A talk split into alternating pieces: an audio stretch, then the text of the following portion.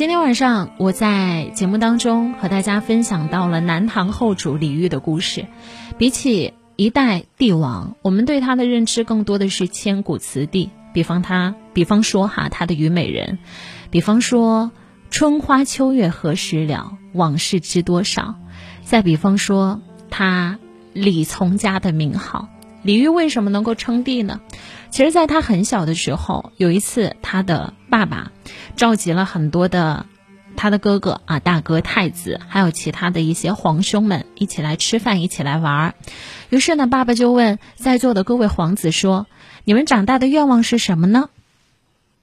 所有的皇子几乎都说了：“我要建设这个国家。”我要让我们南唐继续传播下去。只有问到李煜的时候，他说：“我希望能够当一个隐士，或者当一个渔夫也不错哦。”没错，在很多人看来，李煜是不是胸无大志的人，并不是这样。他只是太知道自己要什么了。他喜欢琴棋书画，他喜欢在诗词的天地当中，广阔无垠的天苦天地当中，有自己的一片天空。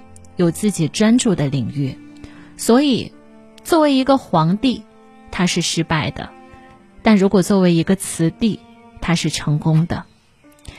百年千年下来，他的诗词依然留存在我们茶余饭后的谈资当中，依然留存在我们的课本之上。这就是千古词帝李煜的故事。当然，也有很多人会很质疑，说李煜他是一个多情的人，但他不够深情。为什么？当初他娶了大周后的时候，对他百般的宠爱，可结果呢？在大周后生病的时候，不还是娶了大周后的妹妹小周后？我想，这或许能够用另外一句诗词来解释，叫做“情不知所起，一往而深”。感情是这个世界上非常微妙的东西，我们很难控制它，很难去掌控它。当它来的时候，竟然的接受好了；当他走的时候，尽量的让自己没有遗憾就罢了。毕竟，月有悲欢离合，人有；毕竟人有悲欢离合，月有阴晴圆缺，此事古难全。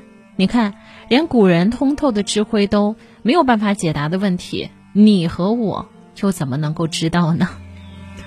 再比方说，某一种爱情叫做至尊宝和紫霞仙子的爱情，他们的爱情是：如果我戴上了金箍，我没有办法爱你；如果我放下了金箍，我没有办法保护你。世上安得两全法？不负如来不负卿。好啦，感谢大家的支持，这就是今天晚上为您直播的阅读时间。我是主持人安琪，我们明晚同一时间不见不散。